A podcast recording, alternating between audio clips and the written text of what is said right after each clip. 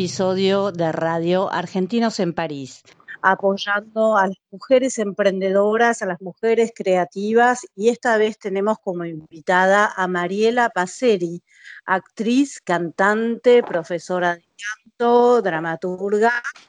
Bueno, que está con nosotras como invitada, te queríamos agradecer. Mariela, ¿cómo estás? Muy bien, muchas gracias. Feliz de, de entrevistarme con ustedes. Muchas gracias. Bueno, actriz, cantante, tenés como, sos una artista multi, multifacetas, ¿no? Eh, contanos un poco de tu recorrido, sos de Buenos Aires, sos argentina, estás en estos momentos en Buenos Aires. Contanos un poco tu, tu, tu recorrido artístico. Sí, soy, eh, soy lujanense, soy de la provincia de Buenos Aires y hace un poco más de 20 años que ya me asenté en la ciudad de Buenos Aires porque, bueno, Dios está en todas partes pero atiende acá. Así que me, me radiqué en Buenos Aires hace un poquito más de 20 años cuando empecé a trabajar con, con Pepe Cibrián. Eh, yo comencé en, en, mi ciudad cantando, haciendo teatro desde pequeña, eh, escribiendo también. Siempre fui una persona muy ecléctica, muy, muy curiosa también. Entonces, eh, como que siempre estuve conectada con diferentes, diferentes disciplinas, pero todas convergían en el arte finalmente. Y hace 23 años eh, yo cantaba folclore en esa época, estudiaba en la Escuela de Música Popular de Avellaneda. Y Pepe Cibrián llamó a una audición. Eh, la verdad es que yo no, no, estaba muy atenta, pero mi mamá lo vio en, en Hola Susana y, y me dijo por qué no iba. me desafió, me dijo, bueno, vos no te querés dedicar al arte, ¿por qué no vas? Y bueno, y fui. Eh, fui un poco para que me eche rápido, pero no me echó. Me tomó y así los siguientes dos años estuve girando por todo el país haciendo Drácula, eh, haciendo un rol importante en la obra. Fue un aprendizaje enorme, enorme. Y a partir de ahí ya después me radiqué en Buenos Aires, donde eh, estudié y estudio desde siempre y donde me fui desarrollando eh, como actriz y como cantante también y como docente. Porque Drácula, el musical, eh, fue en 2003, pero, pero estuvieron... No, en realidad, mira, en, eh, Drácula estrenó en el 91, ah. en el Luna Park. Yo ahí todavía era chiquita eh, y mm, no, no, en esa camada no estuve. Yo me presenté cuando Pepe Cibrián y Ángel Mahler armaron su productora, ya eh, había fallecido Lecture y ellos armaron su, su, propio proyecto en el 97. Ahí fue donde armaron este elenco y empezaron a producir las giras de sus espectáculos por el país. Así claro. que eh, hicimos una temporada en el 98, en el 99 hicimos eh, verano en Carlos Paz y todo el país nuevamente hasta el finales de, del 99. Después yo ya empecé a trabajar en otras producciones. Al año siguiente hicimos Mi Bella Dama en el Teatro Nacional, con producción de Romay. Eh, bueno, eh, en fin, trabajé con muchísimos directores, con, en diferentes producciones de, de musicales, eh, desde entonces, digamos, hasta el día de hoy, hasta, hasta que la pandemia nos mandó a todos a casa. Eh, yo trabajo en teatro, sobre todo en musicales que es el, digamos, el segmento en el que, en el que siempre encontré eh, una buena oferta de trabajo además.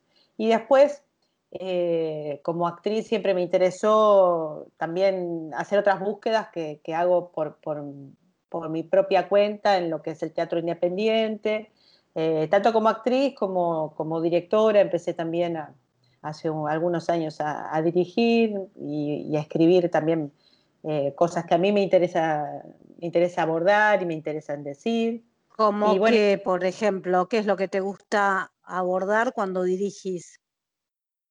Mira, eh, en realidad en la, dirección eh, yo trabajo como docente en una escuela muy importante acá de teatro musical que se llama Prosenio, que tiene como tesis de graduación eh, un, digamos, un, musical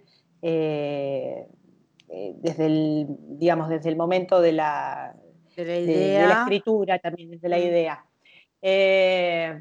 Como desde esos materiales, bueno, me ha llegado que yo he tenido que dirigir versiones, una versión musical de Troyanas en la versión de Sartre, de Bernarda Alba de García Lorca, o bueno, ahora en este momento estamos creando un guion desde cero, es, digamos, es realmente como desafío, es bastante enorme y ecléctico y también divertido. Por otra parte, escribo eh, y bueno, con respecto a eso ya son temas mucho menos, por ahí, mucho, que atañen mucho más al, mundo privado de lo que yo conozco, a, las, cuestiones que a mí a, lo largo de mi vida me han ido interesando personalmente. Yo de alguna manera siempre como, como que tomé mucho como, como territorio mis intereses. No, admiro esas personas que por ahí tienen la capacidad, qué sé yo, de interesarse por el mundo griego y escribir sobre mitos eh, o sobre cuestiones muy lejanas. Bueno, siempre se habla sobre la humanidad, en definitiva, nada es lejano, pero, pero a mí en primera persona, cuando me pongo a escribir, siempre hay temas como muy, muy pequeños que me convocan y desde ahí abro mundos. Y que te conmueven, ¿no? Es también depende de tu interpretación artística, es algo como muy interior, hay gente que lo trabaja de otra manera y que tiene otras visiones. Totalmente. Nada de lo que te hace sufrir se desarticula al resistir y en sola abierta cadencia vuela despertar tu voz, la comunicación con tus anhelos.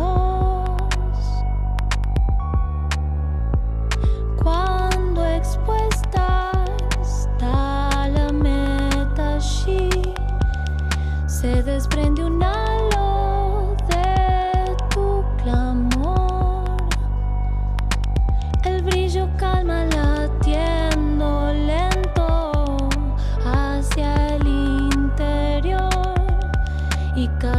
razón.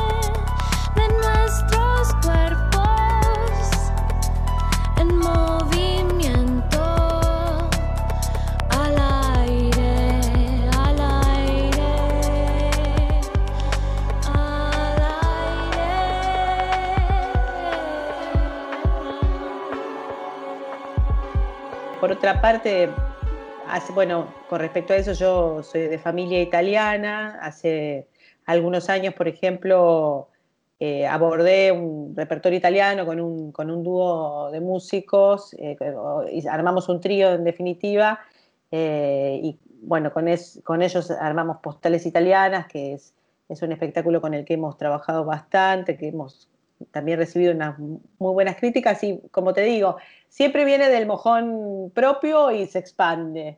O mm. qué sé yo, en algún momento eh, hice un espectáculo que se llamaba Es difícil aquietar el corazón, que también que tenía que ver mucho con, con las con inquietudes de, una época de mi vida, pero que, bueno, que se terminaban volviendo existencialistas, porque siempre, siempre los seres humanos más o menos nos vamos preguntando sobre las mismas cosas, ¿no?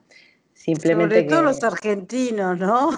Somos muy preguntones, somos preguntones por naturaleza, qué pesados. Por otra parte, bueno, como, como cantante... Eh, he trabajado como cantante de folclore, canté tango mucho tiempo, he trabajado como cantante de tango en algún momento. Y bueno, y la verdad, soy extremadamente curiosa como para definirme, yo soy cantante de tango, yo soy cantante, no me sale. A mí me, interesan muchas cosas y entonces hay momentos en que focalizo en un repertorio, momentos en que focalizo en otro siempre me, gusta formarme en el ámbito lírico, pero no, me dedico profesionalmente a la lírica. Eh, es como realmente... Te vas alimentando diferentes disciplinas, porque ves que, que has pasado por el jazz, has pasado por el tango, has pasado por, por el folclore y también contame este proyecto de ópera cumbia argentina. sí. Eso, bueno, hay una revista acá eh, que se llama Barcelona, que es una revista que tiene una línea extremadamente contestataria, es como una mirada muy ácida y, cínica de la realidad, eh, que hace unos 11 años eh, produjeron y escribieron y produjeron una, ópera que se llamó Mueva la Patria, que era como un recorrido eh, con, una pretensión operística en toda la historia de la Argentina, desde eh, los, los, últimos, en realidad desde los 100 años anteriores de historia argentina.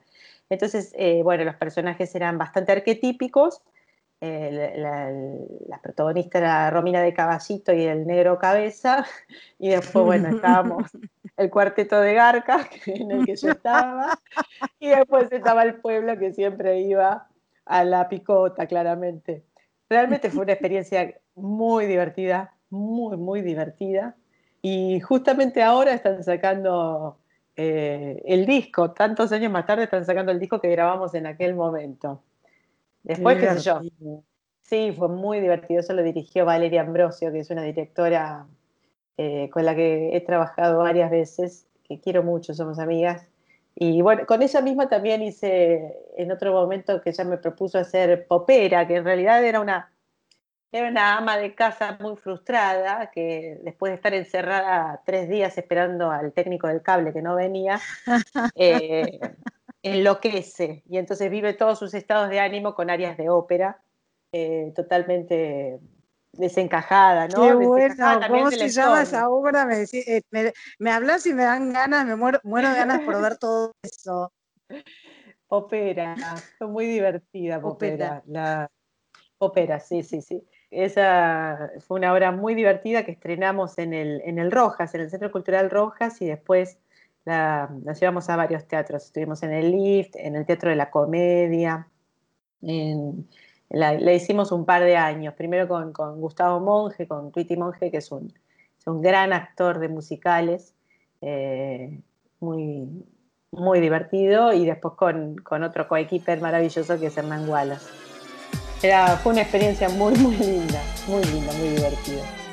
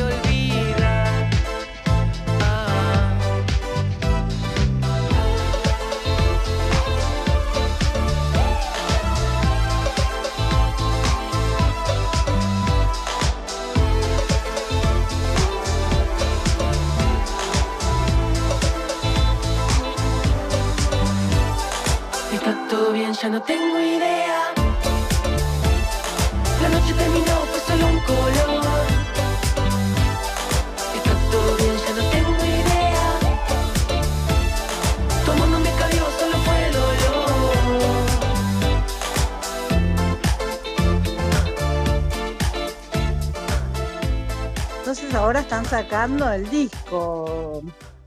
Sí, eh, ahora- de Nueva La Patria. Ahora están sacando el, el disco de Mueva la Patria. Por otra parte, yo estoy con, con los hermanos Martínez Castro, que son mis coequippers en, en Postales Italianas. Estamos haciendo, eh, también estamos por sacar el disco, eh, que en realidad nos quedó ahí, quedó flotando. Bueno, Mueva la Patria quedó hace 11 años, este quedó hace 5 años, así que como que la, pandem- la pandemia nos ha eh, ayudado a, a reflotar cosas que esperaban ser concretadas y este disco va a ser concretado ahora. Eh, Postales italianas. De, de- contame un poco ese proyecto. Mira, Postales Italianas eh, en realidad surgió porque yo soy de una familia, o sea, mi padre era italiano, toda mi familia paterna es italiana y la familia de mi mamá también, pero, eh, o sea, mi abuelo paterno era italiano y, y murió cuando yo tenía cinco años. Pero concretamente yo me di cuenta que había crecido, había nacido y crecido en una casa italiana cuando empecé a ver cine. Cuando vi a Marcor me cerraron todas las, como que se juntaron todas las partes del rompecabezas. Dije, ah, claro, esta parte no la había leído con claridad. Eh, el nivel de, mm, digamos, yo cargaba con un desarraigo heredado, porque yo no había vivido ese desarraigo, pero, eh, viste, como en las familias. Claro, en la familia se va como transmitiendo mucho más en el silencio que en la palabra. Y en mi casa realmente no se hablaba mucho de Italia. Mi abuela paterna era la que hablaba eh, y desde un lugar que al principio era de añoranza y después yo ya siendo pequeña me di cuenta que también era un poco como si ella reconstruyera lo que le hubiese gustado vivir, porque la pobre nació en la Primera. Guerra, se fumó la Segunda Guerra, tuvo todos sus hijos en- durante la guerra, o sea, después el desarraigo, eran demasiado duras todas las historias. Y mi, Mm. y mi padre directamente ni siquiera lo mencionaba y tampoco tenía ni siquiera el tono, eh, no, no, no había tampoco ni siquiera conservado el acento italiano. Con lo cual vivíamos como si estuviéramos en una casa italiana de principio de siglo, pero en Luján, en los 70s y 80s, yo no, no, lo pesqué, ya te digo, hasta que fui más grande. Y, entonces, en un momento, un poco por instancia de Valeria Ambrosio, esta directora que te nombraba, que, que es de origen napolitano, eh, empecé a investigar repertorio y fue un poquito como, viste, como cerrar un- una historia que no había empezado yo, que no había abierto yo, pero que había quedado abierta. Fue como un, como un regreso, ¿no? Un regreso y, y de alguna manera darle lugar a algo que todo el tiempo estaba latiendo en mí, pero, pero no, no, no había podido comprender con qué, con qué fuerza, con qué intensidad, esa ausencia de un lugar que ni siquiera conozco, porque todavía no fui además. Nunca viniste a Italia, tenés que venir. Sí. Además de toda la familia con los brazos abiertos, porque después cuando aparecieron las redes, eh, o sea, en mi casa se había un poco cancelado, había muy poca correspondencia, viste como que es esa, esa estrategia de no nombrar lo que, lo que duele, ¿no? Claro, Entonces, eh, bueno, con la aparición de las redes, tengo primas y primos con los que hablamos, pero amorosamente, somos familia, pero no nos, no nos conocemos. Pero bueno, este concierto surgió de eso, fue realmente muy un viaje, imagínate que un viaje fuerte fue hacerlo. Y bueno, y los convidé a, Francisco y Rodrigo Martínez Castro, que son unos músicos excelentísimos, amigos, y hacía rato que teníamos ganas de hacer algo juntos, y, y se, se interesaron, se coparon y realmente armamos un repertorio precioso. Con, con ese, con ese repertorio estuvimos como cerca de dos años tocando, haciendo conciertos en unos cuantos lugares, en el Teatro Argentino de La Plata, acá en el Picadero, en diferentes teatros de acá, en lugares. Eh, y después, bueno, al año siguiente me embaracé Ah. y bueno, se fue dilatando la cosa. Y ellos también, también estuvieron haciendo música para, para obras y eh, la verdad es que nos quedó pendiente esta concreción, porque el, disco lo empezamos a grabar entonces y ahora pretendemos ya terminar, estamos terminándolo, como para que, para que quede en algún lugar, porque esa es un poquito la frustración a veces en esta profesión, ¿viste? Que pareciera que, que las cosas se, se disipan. Por ahí tenés la buena fortuna de encontrarte con alguien que te diga, ay, y, y tal espectáculo, no lo vas a volver a hacer, era tan lindo. Entonces vos decís, ah, existe, alguien lo recuerda. Pero bueno, Claro. está en la condición de, de esta profesión también. Sí, además eh, veo tu recorrido artístico y es enorme, pasas de proyecto en proyecto, tenés un recorrido impresionante ¿eh? con todos tus trabajos que has hecho. Sí, soy muy trabajadora. soy trabajadora Sí. y soy muy, yo creo que esta, que esta profesión se nutre de la perseverancia. O sea, eh, tiene un- una buena, digamos, una, una buena porción de adversidad, pero también tiene una, no- o sea, yo no sé vivir de otra manera, por lo cual eh, la adversidad no es lo suficientemente fuerte como para, para que abandone. Así que siempre estoy, bueno, además me apasiona, por, por eso todo el tiempo me estoy formando, me estoy nutriendo y eso creo que hace que, que el trabajo siempre fluya, ¿no? Esa siempre fue mi, un poco mi estrategia. ¿Cómo viviste esta época de pandemia? Estabas trabajando, me imagino que con... Eh, lo que no se cortó, afortunadamente, porque si no estaría en la indigencia, fue la docencia. Así que Claro. para los, los docentes esto ha sido y sigue siendo una prueba de fuego porque es adaptarse todo el tiempo y yo no soy una persona que tiene una- un manejo de la tecnología muy avesado, así que bueno, ha sido titánico. Te formaste, fue tu, Sí. tu época de formación en lo tecnológico. Sí, así, eh, cursos a las trompadas. El- el- tendría que ser, el- la publicidad es eso, curso a las trompadas. Totalmente. Y, y bueno, em, fue así, de esa manera, y, y sigue siéndolo, porque además, por ejemplo, en este momento estoy dirigiendo la nueva graduación, con lo cual eh, estoy dirigiendo un audiovisual, un material audiovisual, porque imagínate que pensé hasta hace un pocos meses que íbamos a estrenarlo en marzo, pero con las perspectivas que veíamos, tuve que, que volantear sobre la marcha y decir, chicos, no, vamos a hacer un, un audiovisual, vamos a hacer un mediometraje. O sea que esto sigo, sigo, eh, ¿cómo decirte? Entrenando mis articulaciones todo el tiempo. Esto es estar todo el tiempo flojita y viendo para dónde, eh, para dónde reencauzar. Aquí tomándose otro trago. Con otra.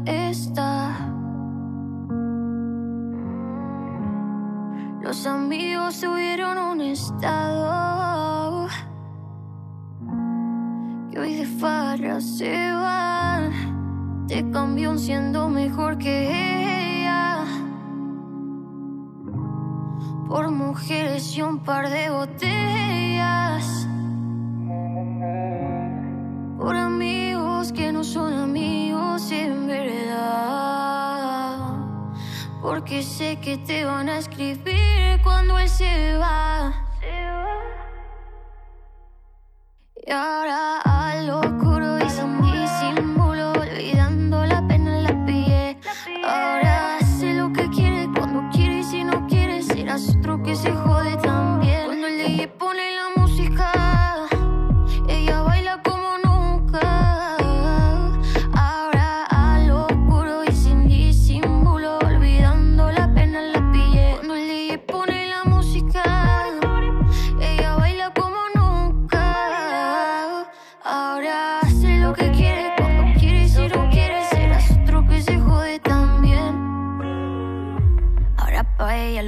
son grises.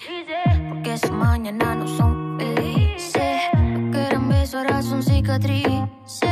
Está soltera y pa' la calle dice: Why you look, mañana desayunamos Fruity Loops. Yo voy a darte y eso lo sabes tú. Entramos al cuarto, pero no apagues la luz. Que yo voy a castigarte por tu mala actitud. Cuando el DJ pone la música,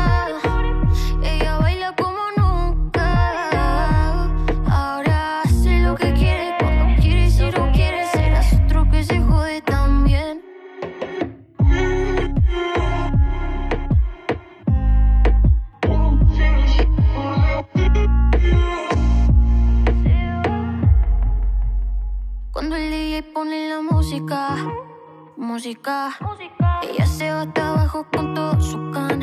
Ahora baila, fuma, toma, sola. Llega a la casa y no le dicen a qué vida, porque nunca se le acabe a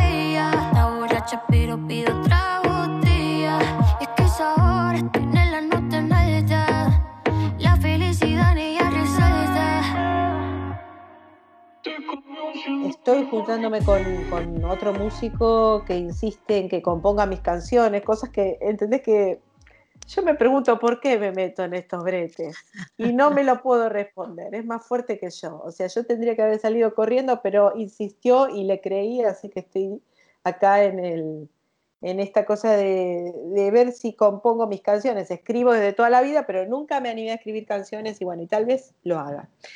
Por otra Qué parte, bueno. Sí, ahora, bueno, me llamaron para, para un proyecto de un radioteatro que, que, que escribe Patricia Suárez, una dramaturga muy importante, que, que- además es, es muy prolífica, es, una, realmente una máquina muy talentosa de escribir. Y bueno, un- tienen un proyecto, su, su marido Claudio Aprile va a dirigir, así que eh, con eso estoy muy entusiasmada. Es un proyecto que estamos ahí, se está cocinando. Hay que seguir moviendo, hay que seguir moviendo la cultura, la cultura tiene que seguir viviendo.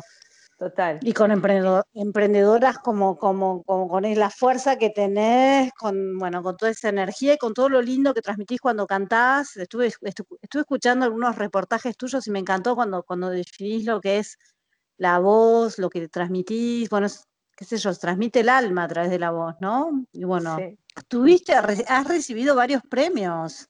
Contanos un poco.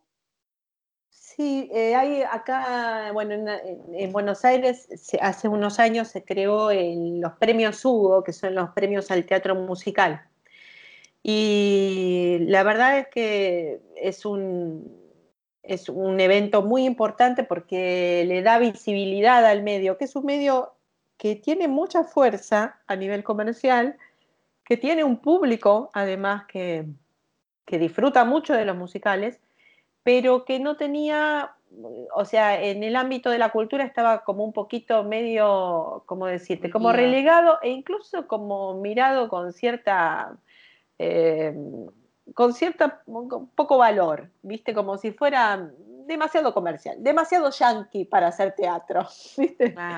Y la realidad es que es una mirada muy sesgada, muy poco sensible, porque el teatro musical es completísimo y bueno, estos premios vinieron un poco a dar a, darle lugar. Y fui, la verdad que me, me han, me han dado dos como, como ensamble femenino, cosa que también fue muy grata porque, viste, los musicales son estructuras muy grandes, en donde por ahí muchas veces, qué sé yo, no sé, hicimos el joven Frankenstein, bueno, está Franchella, eh, Laura Oliva, qué sé yo, esos nombres, los nombres eh, los protagonistas por lo general se le dan a nombres que sean convocantes, no importa muchas veces si son del, del, palo del musical, pero sí que sean convocantes, que sean conocidos, qué sé yo.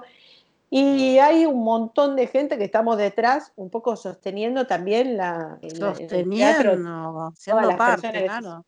Y bueno, y ellos eh, crearon esto, esta, digamos, esta distinción para, para el ensamble y me dieron un por me dieron por Pimpinela una obra que, que, hicimos en 2010 por el joven Frankenstein y también por eh, por Sandro eh, un, un, musical enorme muy lindo que dirigió Ariel del Mastro en el Broadway que, que, bueno la verdad que estaba estaba buenísimo tendrías que um, compartir algo con la comunidad argentina hispánica acá en París ¿Qué nos recomendarías? No sé, te agarro de sorpresa, ¿eh? ¿Un libro, una canción, un espectáculo? Fue, es lo primero, lo espontáneo. Una Dale. muchacha muy bella, un libro de Julián López, que sé que, que está editado en, en Francia. Now, when anything bothers me and I'm feeling unhappy, I just try and think of nice things. What kind of things? Oh, well, let me see. Nice things. Daffodils. Green meadows. Skies full of stars. Raindrops on roses. And whiskers on kittens. Bright copper kettles and warm woolen mittens. Brown paper packages tied up with strings. These are a few of my favorite things. Cream colored ponies and crisp apple strudels, doorbells and sleigh bells and schnitzel with noodles, wild geese that fly with the moon on their wings. These are a few of my favorite things. Girls in white dresses with blue satin sashes, snowflakes that stay on my nose and eyelashes, silver white winters that melt into springs. These are a few of my favorite things. When the dog bites, when the bee stings, when I'm feeling sad, I simply remember my favorite things, and then I don't feel so bad. Bueno, y ahora nos encontramos con Verónica Larrea, actriz y actriz de doblaje, egresada del ISER. Hola Mimi, ¿cómo estás? Bien, muy bien, Mon. Qué alegría estar acá.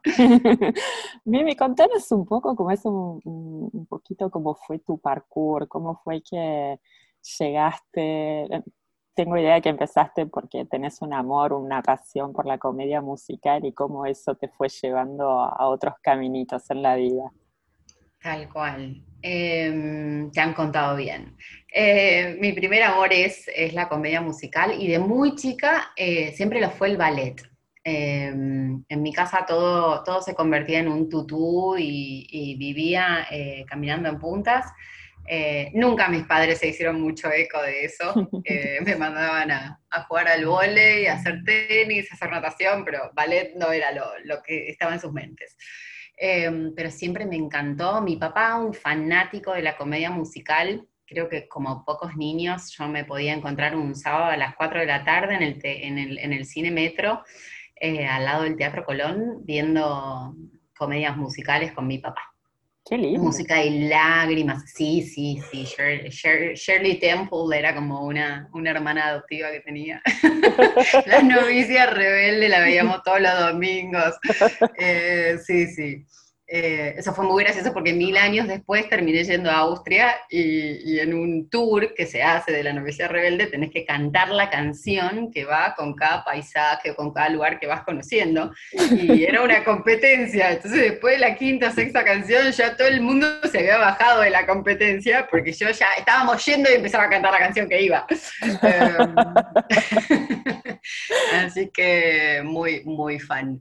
Y, y bueno, eh, nunca despunté en las artes, súper tímida, nunca se me ocurrió tampoco, canté en coros desde los nueve años, pero era como lo más, lo más jugado que, que hice.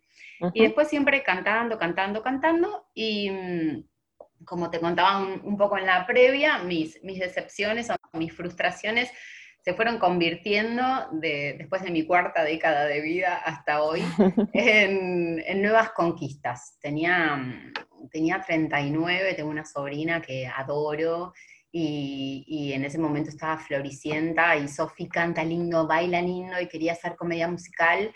Y bueno, empecé a, a averiguar por ella, y la notamos, y, y empezó a mediados de año, y cuando la fuimos a ver al Teatro Astral en solo cinco meses, no podía creer eh, lo, que, lo que estaba haciendo esa nena arriba del escenario y dije, ay, ¿y si yo también me animo? Y, mm, y bueno, eh, Qué lindo, ¿no? Que a partir de que ves a tu sobrina, eso te lleva a pensar, bueno, si ella lo puede hacer, yo también.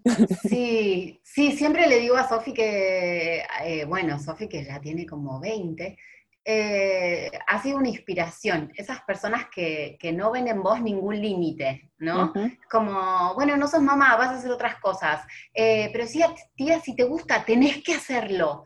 Eh, y, y bueno, eh, realmente era diciembre, me acuerdo, y ella ahí con todas sus flores y había terminado en el astral, y creo que a los 3, 4 días eh, tuve la suerte de ver Hairspray en Argentina, un, un- un gran musical con mucha producción, eh, hermoso, y dije, ¿por qué no? Y, y bueno, ahí me, me mandé a lo de Reina Rich a averiguar, Ujú. y, y así comenzamos. Y pensé que, que nada, que iba a cumplir 40 y lo iba a tachar de la lista y, y listo. Pero por suerte, digo, siempre tuve em, maestros tan amorosos que, que donde yo veía limitaciones eh, nunca me dejaron claudicar. Y me pasó siempre. Eh, Claro. eh, era como, no, pero vos pensás que, que de, de tu edad no hay muchas personas y hay personajes de tu edad. Y si esto te gusta, ¿por qué dejar? ¿Por qué ir al resultado y no disfrutar el proceso? Y dale. Y, y, mm, y bueno, fue, fue muy hermoso. Eh, Eddie Alfonsín es un gran maestro de danza y, un día le, había, le, le conté esto de, bueno, que siempre quería estudiar ballet y si bien hacíamos jazz, me dijo, bueno, voy a hacer toda una clase de barra para vos. Y, fue como, wow. Así que, mm, eh, y después eh, de, de Eddie tuve a, a Laura Conforte, que bueno, fue un- una explosión de cabeza. Wow. Eh, Laurita venía de hacer Rent, estaba, había hecho una obra en, en- en Washington ese año que la tuve de maestra, empezó a audicionar para, para María en La novicia rebelde, eh, y, y bueno, fue María. Así que mm, he tenido maestros súper amorosos y, y así fui, fui creciendo. Cuando terminé en Reina, Laura me dijo, seguí, hay una escuela, está buenísima. Y así llegué a, protagonistas con Hernán Cutel, Seba Mazzoni, Nachito de Santis, Marcelo Sings, una escuela preciosa. Ahí tuve un gran maestro de teatro, Ricardo Vangueses, que una vez hicimos una audición y me, me vio salir y yo juro por Dios que me iba a poner los zapatos y a irme corriendo por Córdoba hasta mi casa y no volver nunca más.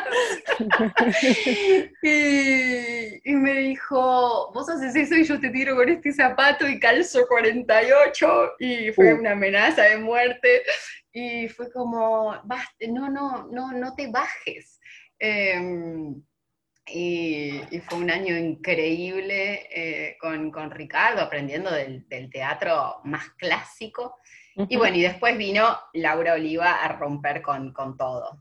Claro. Y, y bueno, la señora Oliva sigue siendo al día de hoy una, una maestra increíble. Y, y bueno, también alguien que yo me acuerdo que llegué a su clase después de tener, de pasar por un evento personal así muy, muy fuerte y mm, muy duro. Y dije, bueno, voy de, oy- de oyente. Era nuestra segunda clase con Laura. Laura eh, eh, tiene una energía, una autoridad.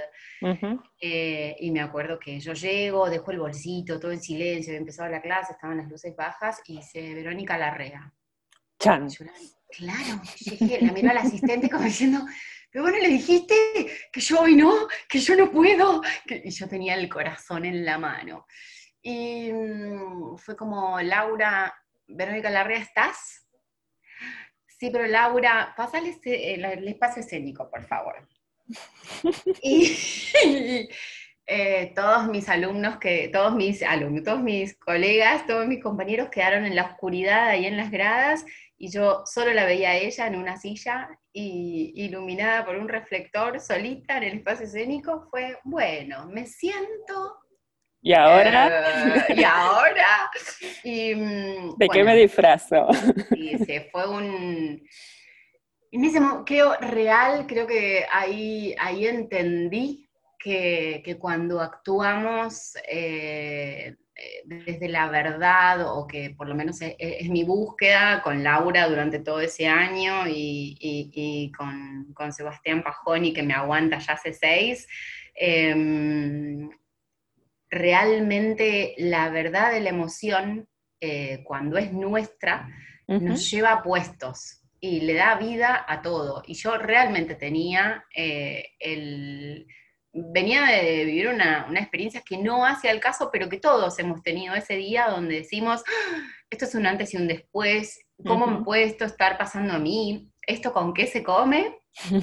Y con todo eso en el corazón estaba parada frente a una persona que creo eh, una genia absoluta en mi segunda clase, que me estaba pidiendo hacer este ejercicio para mí. Y era como, Claro. ah, no, qué locura. Eh, bueno, obviamente, ¿no? 20 minutos después terminé desarmada en, en- en llanto y, y con una contención preciosa y con la, la perlita más hermosa que me han regalado, que fue eh, de ahora en más, eh, cualquier cosa que te pase en la vida, cualquier cosa buena, mala, espantosa, eh, eso va a alimentar tu registro emocional como actriz. Sos actriz. My aunt used to live in Paris.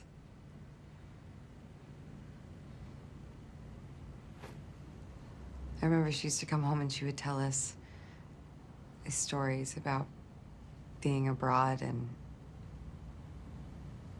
I remember she told us that she jumped into the river once.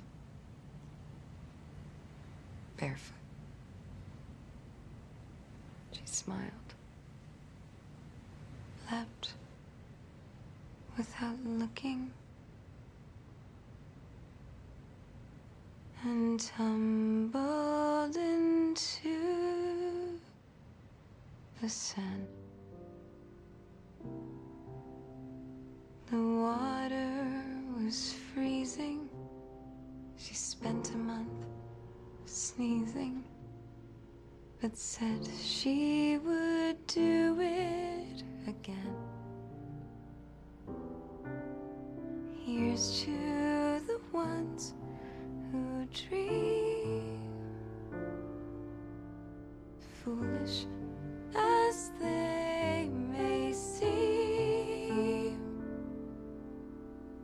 Here's to the hearts that ache. Here's to the mess we make. She captured a feeling, sky with no ceiling, the sunset inside a frame. She lived in her liquor and died with a flicker. I'll always remember the flame. Here's to the ones who dream. Foolish. ¿Y a dónde te llevó la actuación? La actuación me llevó a muchos lados, eh, eh, sobre todo a, a conocer gente maravillosa, a sentirme hoy parte de, de- de un colectivo que, que es el de, el de actores y actrices, que, que es maravilloso, muy generoso en, en mi, en mi experiencia personal y mm, me ayudó a crecer un montón como persona y mm, a encontrar muchas herramientas para muchas cosas, desde dar capacitaciones para hotelería con entrenamiento de actores, Wow. em, sí, hasta mejorar en oratoria personas en, en- en puestos de directorio o de gerencia eh, a través de la forma de hablar y de pararnos y la postura y poner el cuerpo para el habla. Y bueno, cuando empecé con ese caminito, cuando terminé comedia musical en el 2013, una, una gran, gran compañera de ruta, eh, Giselle Albertal me dice, siempre íbamos en su auto, íbamos escuchando canciones de Disney, todo lo que hace la gente que estudia comedia musical, y, mm, y cantando poniendo voces, y éramos Ana y Elsa y todo eso, y me dice, y sí, hace- me encanta esto de las vocecitas, para nosotros eran las vocecitas, eh, unas irrespetuosas, terribles, con, con la labor del doblajista, pero así le decíamos. Y mm, bueno, era el 2014, habíamos terminado comedia musical, por dónde seguimos, por dónde seguimos, y nos fuimos a estudiar doblaje durante 10 meses, a- en ese momento a la Escuela Argentina de Doblaje. Eh, no sabíamos ni por dónde empezar y, encontramos un espacio ahí. Eh, era un momento después de que, que fue bisagra porque empezaron a pasar muchas cosas ese año y nos encontramos como en el ojo de la tormenta, que, que fue muy bueno. Eh, empezaron a, a hacerse, bueno, se empezó a hacer doblaje rioplatense, aparece Paca Paca, aparece mm, sobre la mesa un, un proyecto de ley y un pedido de los actores que desconocíamos de hacía mucho tiempo, que era de, de poder entrar en el mundo de la voz que hasta ese momento era de los locutores. Así que bueno, llegamos en un muy buen momento. En el 2015 nosotras terminamos y el ISER, que es el Instituto de- Superior de, de Educación Radiofónica, que es el único que, que- que te da un carnet como acti- actriz, actor de doblaje, eh, como ente oficial que te habilita para, para trabajar, em, comenzó las, las inscripciones para, para una carrera que es Sí. especialización de doblaje, eh, en la cual tienen, tienen prioridad actrices, actores, locutores, locutoras y eh, mucha gente que siente que tiene mucho potencial en su voz y que no ha hecho nada de todo eso, pero todos tienen, tienen la oportunidad. En el 2015, Giselle y yo dimos el examen. eh, les voy a contar que Giselle entró y yo no. Upa. Em, entonces, claro, por eso, ¿no? Hablábamos de, de- de los fracasos. Y en ese momento dije, no, no, no, no, guardé la valijita de doblajista por ahí, la tiré por ahí. Y siempre muy fan, seguí leyendo, seguí trabajando mucho con, con la voz como, como actriz y como cantante, pero mm, admito que en ese momento fue como que, sí, me pegué un gran, un gran golpe y, y dije, no, no, por ahí no. Después la vida, como siempre, pero hay que darle tiempo, ¿no? Porque en ese momento era terrible. Pero también hay, hay una cosa que a mí lo que me llama la atención, que el tema del doblaje en Argentina, o por lo menos es lo que yo tengo entendido, es algo que no tiene mucha historia, porque me parece que esto del doblaje se hacía mucho en España, sobre todo, y antes era como el doblaje español y después el latino se hacía en Venezuela, creo. Eh, no Sí. sé muy bien cómo es. Es cierto que en, en- en Argentina, eh, digamos, es nuevo. De hecho, cuando, cuando en el 2015 empiezo a, a buscar y, viste, uno quiere, querés bibliografía, querés historia, querés, y, y realmente es, es nuevo eh, a, ese, a ese nivel. Eh, porque, ¿qué pasó? Eh, o esto le- les cuento a, mis alumnos en las charlas. en, el mundo del de- el, doblaje aparece como lo que llamamos que es un servicio. El doblaje aparece como la necesidad de todo el material en inglés de Hollywood de llegar al resto del mundo eh, donde no se habla el, el idioma en el que hablan ellos. Claro. Así que cuando se empiezan a buscar caminos, allá por el 1940, y de hecho hay, y se puede buscar y se puede googlear, eh, un Pinocho argentino precioso de 1941, Sí. eh, han llegado a Argentina eh, películas grandes de Disney para doblar, como Pinocho, no me acuerdo si Blancanieves. Eh, lo cierto es que antes de eso lo que vino fue una locura de Hollywood que fue intentar, no, intentar no, lo hicieron de hecho, eh, que fue llevar actores y actrices mexicanos a Estados Unidos. Opa. Entonces, la, la- sí, sí, un, un loco. La misma película que se, se rodaba de día en, en los escenarios y con un equipo de filmación en inglés, eh, de noche se hacía en castellano. como, se Con- hacía, como se hacía antiguamente con Marlene Dietrich, que filmaba la película en alemán y en inglés, claro. Exactamente, exactamente. Obviamente creo que hay dos o tres producciones de este calibre cuando se dieron cuenta que se duplicaban los presupuestos, llevar todos estos actores de México a Estados Unidos, pagar todos Imagínate. hoteles y comidas y demás, la idea duró poquito. Así que el, el primer lugar donde, donde, se pien- donde se comienza, digamos, a- con, con el doblaje fuerte, que es el que todos tenemos en nuestra cabecita de niños, eh, bueno, de niños grandes como yo, porque los niños de ahora tienen otro neutro en su cabeza, eh, es el, el pseudo mexicano.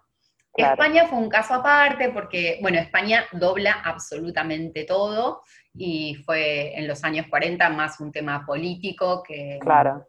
Como en España, como en Italia, sí. como en- acá en Francia, Exacto. como en Alemania, claro. Una cuestión de, de cambiar el mensaje de la guerra. Sí. Exacto, sí, Mm. sí. Y, y es, al, es al día de hoy que España lo sigue haciendo y es hermoso ver algunos trabajos como, no sé, Singo, porque vas a encontrar a las mejores actrices, no sé, Carmen Maura haciendo ¿no? Eh, doblaje. Claro. Y es precioso. Eh, eh, pero, pero bueno, también con las limitaciones y demás, eh, de, de- de cada vez ir haciendo más un sonido propio para Latinoamérica, Sí. eh, el doblaje siguió, siguió creciendo.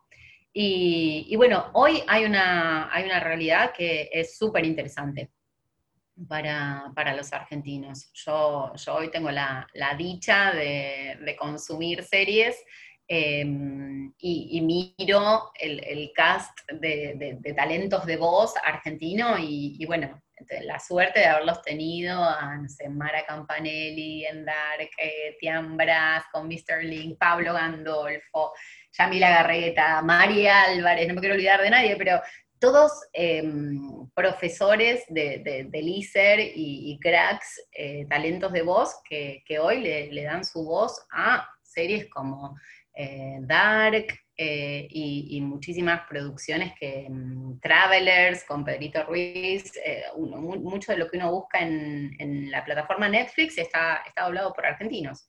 Claro. Y, mm, y es genial. Por supuesto. Los glaciares son ríos de hielo. Atohalan está congelado.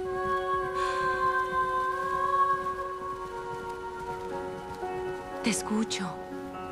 Me acerco a ti.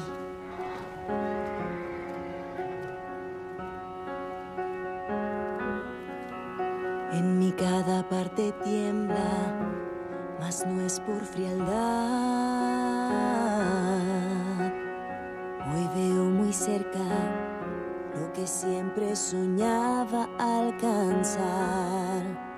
Yo te siento allá como un viejo amigo leal. Me aproximo y al fin encuentro paz. Yo habité detrás de un muro, el lado enigma en mí, al igual que tú, mas hoy podrás salir.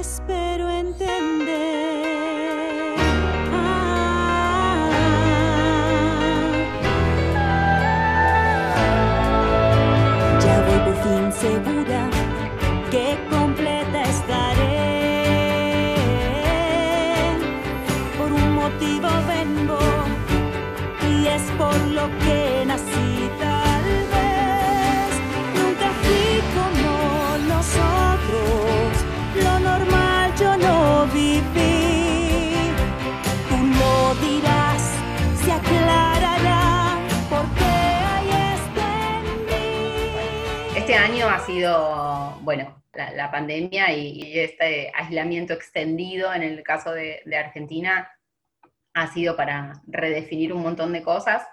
Y ahí es donde te decía, si bien en el, en el 2015 me, me enojé con no quedar en el ISER, eh, seguí con mi actriz y en el 2010, y- sí, 2017, si no me equivoco, 2016, 2017, mi memoria va fallando, chicos. Em, tuve la suerte enorme de que un gran amigo, Santiago Otero Ramos, en una queda, en un, en un musical hermoso de un, de un director, Gonza Castañino, eh, que se llama Asesinato para Dos. Wow. Y sí, y es un, es un musical de Love Broadway precioso, eh, muy Agatha Christie, con un asesino que no sabemos quién es, 12 sospechosos y un detective. Y muy genialmente, ese detective era eh, Hernán Matorra, y los 12 sospechosos con el mismo vestuario y solo un cambio de postura corporal, voces y un par de anteojos blancos, era Santiago Otero Ramos. Wow. Un loco, un loco. Y, mm, y bueno, eh, una cosa lleva a la otra, todo el trabajo de, las voces de Santi, empieza a venir a ver la obra eh, una, una profe de la especialización de doblaje en locución, eh, o, o, que da doblaje en locución tercer año, María Álvarez, y lo invita a Santi a dar una charla sobre esto, y fue muy gracioso porque no me acuerdo ya ni cómo, viene a decirme, ¿vos estudiaste doblaje? oh, y yo dije, sí, bueno, yo... Y mm, me dice, porque me están invitando a dar una charla y no entiendo muy bien, porque yo soy actor, es justamente por eso. Y claro, es como que, para muchos el, trabajo del doblajista es del locute, de quién es, ¿no? Eh, o qué necesitamos. Y, es muy lindo que se vayan borrando, creo yo, hoy se, van de a poco con información, con convivir en los espacios, con integración, borrando las, las limitaciones. Porque no es solamente poner una voz, sino también es interpretar esa voz, o sea, no va mucho más allá. Tiene otros, tiene matices, eh, hay, ¿no? Que está bueno que si fuiste actriz antes lo puedas hacer, porque comprendes mucho más hacia dónde va ese tono, esa intención. Lo que decís es real y mm, que bueno, ahora sí, ya con un poquito más de opinión y con un recorrido y después de, haber pasado por un año, realmente es, es maravilloso que exista eh, la posibilidad de, estudiar. En, una institución eh, del Estado un año eh, con una carga horaria enorme, porque una de las cuestiones que dije, uy, podré con esto, y cuando empecé dije, bueno, dale, vamos, y, por suerte llegamos a, fin de año eh, con un grupo hermoso, pero lo, más lindo que, tuvo fue darme cuenta que ahora con un poco más de, opinión propia, digo, a mí me dieron un diploma que dice actriz de doblaje. Y claro, y me parece que realmente, ¿no? Lo que, lo que a mí por lo menos me, me sirve de, eje, eh, es mi actriz. Eh, pero siento, siento eso, siento que es, un, que es un buen momento, que de repente el doblaje empieza a estar en, boca de muchos, creo, creo, que eso también va, a ayudar a, flexibilizar mucho eh, algunos procesos. No sé, yo me, recibí en, diciembre y, y, además de estar mis profes, eh, estaba Alejandra Darín eh, por la Asociación de Actores Argentinos, el diploma nos lo dieron en la Asociación de Actores Argentinos, es como una muy linda comunión, ¿no? Sí.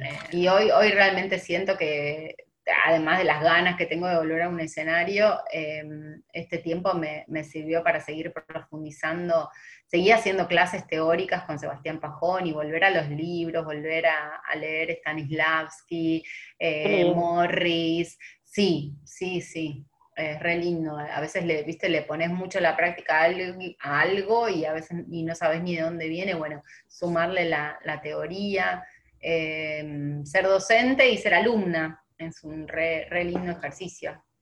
Tal y seguir entrenando al, al actor, a la actriz. Nunca, nunca dejar de entrenar. Ahí va. ¿Dónde te podemos seguir, Vero, con vos, tu trabajo? Eh, bueno, yo vivo en Instagram, arroba verolarrea guion bajo, eh, y ahí subo algunos de, mis trabajitos de, doblaje y por ahí me, charlan o, me preguntan. La verdad es que una, gran alegría ha sido eh, bueno, hoy tengo dos o tres, eh, ayer justo estaba haciendo escenas de Madagascar con, un alumno de doblaje, pero que es un gran actor, eh, Juan Martín, y, le decía, qué loco, estamos actuando por Zoom. Así que pasan cosas que me re emocionan.